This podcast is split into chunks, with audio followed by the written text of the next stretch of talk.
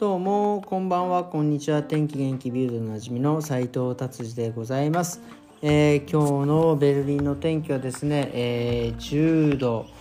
えー、12度13度とですね日に日に、えー、寒くなっていっている、えー、今日この頃でございます、えー、では早速ビルド気になる記事いってみたいと思います。えっ、ー、とですねいわゆる、えー、ドイツでも言うんですね僕日本だけかと思ったんですけどこの Z 世代って言われる世代の、えー、方たちですねまあどういう世代かというと僕もいまいちあの把握してなかったんですけど、まあ、1995年から2010年の間に生まれた世代、まあ、Z 世代と言われている人たちでございます。まあえー、まあ生まれた時から iPhone があったりとか iPad があったりとか、まあ、パソコンがあったりとかっていうまあ状況、えー、で育った世代をですね、えー、Z 世代というふうに言われております。でまあね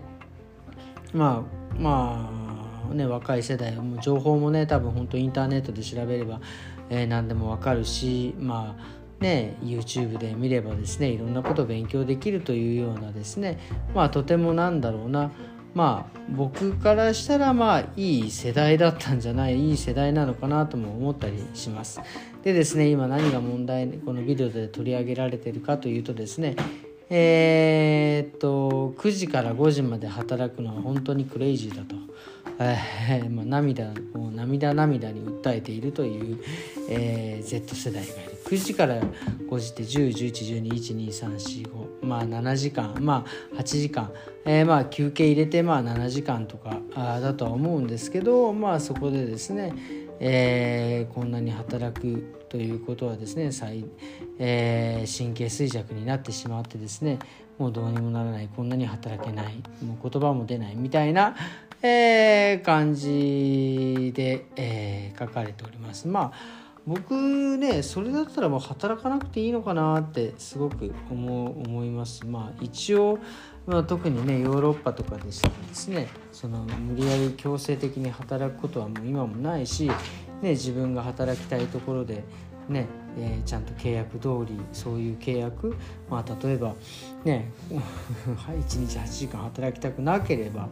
ね1日5時間ぐらいでいいっていうふうにですね言えばいいだけの話なので別になんかこんな涙で訴える必要もないのかなってちょっと思います。別に、ね、それをもし強要している会社であればもうやめてしまえばいいし、えー、もはやそこに就職する必要もないっていうね。でまあでそれでもなんかそのいろんな、ね、会社の条件を見てもですねなんか、え、いろいろ条件が合わないのであればですねもうなんだろうな普通にあのフリーランスとしてですね働いた方がいいんじゃないかなと思います。今もうこの、ね、資本主義の世の中でですね自分のまあ若いうちはっていうふうにさ言っときますけどまあ、ね、自分に経験もないね、なんかそういう資格もなければですね自分の労働力というものをね、えー、対価にしてですねお金をもらうのが、えー、まあ、今のこの資本主義の世の中なのでですねまあえー、それをするしかないと思います。もしお金が欲しければですけどね、まあ、お金が欲しくなくて、まあ、ただ働きたいっていうのであればまあなんかいろんな条件つけて働けばいいのかもしれませんが、まあ、あとはですねフリーランスで働くっていうのもまあ一つの手なんじゃないかなって思います。まあ、なのでもう今ねこうやって多様化しているので、まあ、働き方は多分自由だし自分でそのなんか言いたいことをですね言って、えー、そのね自分がどうやって収入を得るかっていうのは自分で考えていったらいいんじゃないかなって 思います。はい。えー、次の記事いってみたいと思います。次ですね。えー、もう本当にねもうこれ毎回毎回毎回言ってるんですけど本当にねもう、えー、ワンちゃんの記事がですねまあ目に入ってくるんですね。でえー、っとですねまあ、今回はどういう記事かというとですね犬がですね確保されない場合は罰金が課せられる。どういう、え確保という、えー、内容かというとですね、えー、と車の中ですね。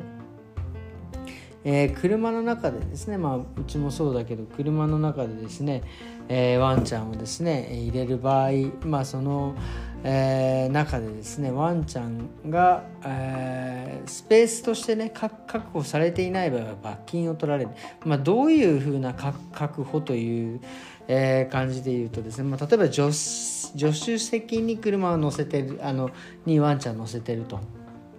そうするとそのまあ人間だと座って足を置くところってこうまあね椅子だからこう段差があるわけじゃないですか。そこにもしワンちゃんが落っこっちゃったらダメだということでもしそこのねだから人間が足をこうやって置くところ置くところ入れるところ置くところにですねそこに空間ができないようになんかそういったものなんか敷くとかですね、えー、するとあと車内の、えー、いわゆる荷物が転がったりとかしてね、えーと、ワンちゃんにぶつかったりとかあとその荷物が落下したりとかする。でワンちゃんがですね、えーとえー、なん転倒したりとかしたとらね、えー、そういう状況ではダメだということでですね、えー、一応それが、え確保されていない場合はですねまあ、普通に安全が確保されてない場合は35ユーロの、まあ、罰金、えー、それからですね、まあえー、その場所が危険を伴う、えー、場合は60ユーロ。で物的損害を伴う。この物的損害っていうのは要はあのなんだろうなもうあのうんえー、もう荷物がいっぱい入ってワンちゃんがもう本当にちょっとのスペースでえー、している場合というふうに書かれております。そういう場合は75ユーロの罰金。でまあえっ、ー、と危険を伴う場合とあとその物的障害を伴うので、まあ、マイナス1点マイナス1点1ポイント1ポイントになっております。なのでですね。本当にあのあのワンちゃんですねえー、やっぱりいい状況でですね車に乗せておかないといけないということです、まあ、僕らもですねもうあの前まではねやっぱ助手席に乗せたりとかねあのまああのなんていうんですか抱っこしながらですけどをしていたんですけども今ねあの一番後ろの荷物を置くところにですねちゃんとそのケージを作ってですねそこに、えー、モコをですね入れるように、えー、しております。はいということでですね次の記事いってみたいと思います。えー、次はですね落書きスプレーの襲撃。はい。えー、っとですねポツダムですねベルリンの隣にですね。22歳の、えー、男性がですね、えー、鉄道施設の鍵を盗んでさらにそこでですね160缶のスプレー缶を置いてですね落書きを、えー、しようとしていたというところでお縄になったということでございます。えー、まあえー、この方はですね、まあ、普通に S バーンとかですね、まあ、いろんなところにですね落書きをしたりとかでいわゆる器物破損をしたということの罪も重なって、まあ、お縄になったということでございます。でもねドイツはね本当にあの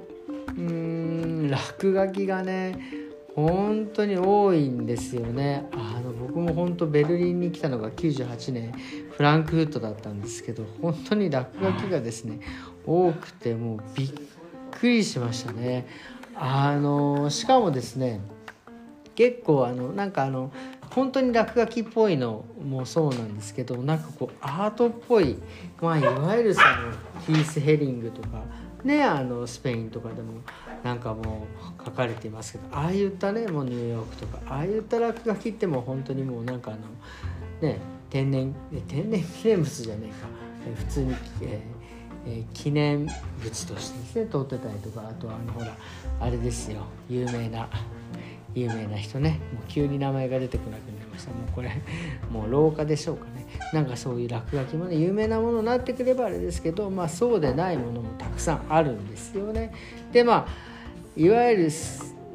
そうでないものというか、まあ、基本的にはね落書きっていうのはま犯罪として扱われます、まあ、いわゆる不動産や不動産自分の建物だって公共の場場所にね無許可で落書きっていうすることですね、えー、財産の破損公共物の、えー、妨害といったそういった罪にね問われるので普段普段はというかそういうことはしない。もう犯罪です。ただドイツはですね落書きしていいところもあるんですよね。まあそれは法的に認められたところでここしていいですよっていうところはまあしてあります。でまあ特にあとすごく有名なのがですね、まあ、ベルリンの壁。あそこはですね何年間に1回落あ落書きじゃねえや、えー、あの壁のね絵をですね変えてるんですよね。その時は多分その募集をしていろんなアーティストの人たちが描きたい。って手を挙げればなんかそこで、えー、書けるみたいな風に、ね、なっていますのでまああのそういうのをですね、えー、ちゃんと利用してですね落書きを書く方はですね書いていただきたいなと思います。えー、落書きのねただそのあの結構面白いのがですねその落書きもねチームになっててですねそのなんか落書きのなんかチームのなんかサインみたいのがあってですねそのチームの落書きに例えば他のチームがこうなんかその上に自分のチームの名前とかを書くとですねなんか結構構想になったりとかですねそんなこともあったりっていうのもねあるしあと今ちょっと分かりませんが落書きをですね落書きを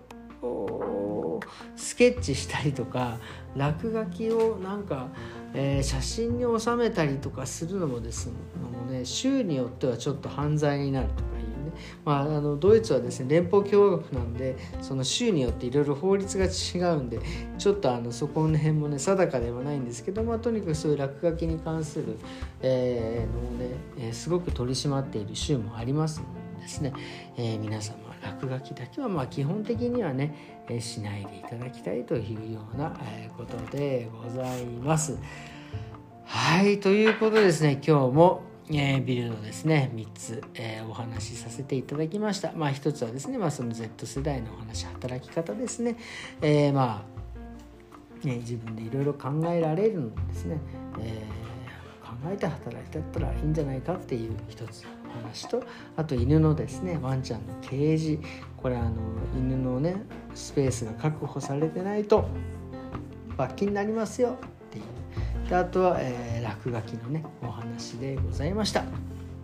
ということですね今日の、えー、ベルリンの週末のビルドこんな感じで終わりにしたいと思います、えー、それではですね明日はですね土曜日ですねもう11月ももう4日なんですね。はい今日はですね僕はあのお休みでですねもうちょっと久々にあの整体の方にね行きましてですねもうちょっとね体がふにゃふにゃになってですねもうほんともう目がですねもう本当に閉じそうになっていますんで今日も本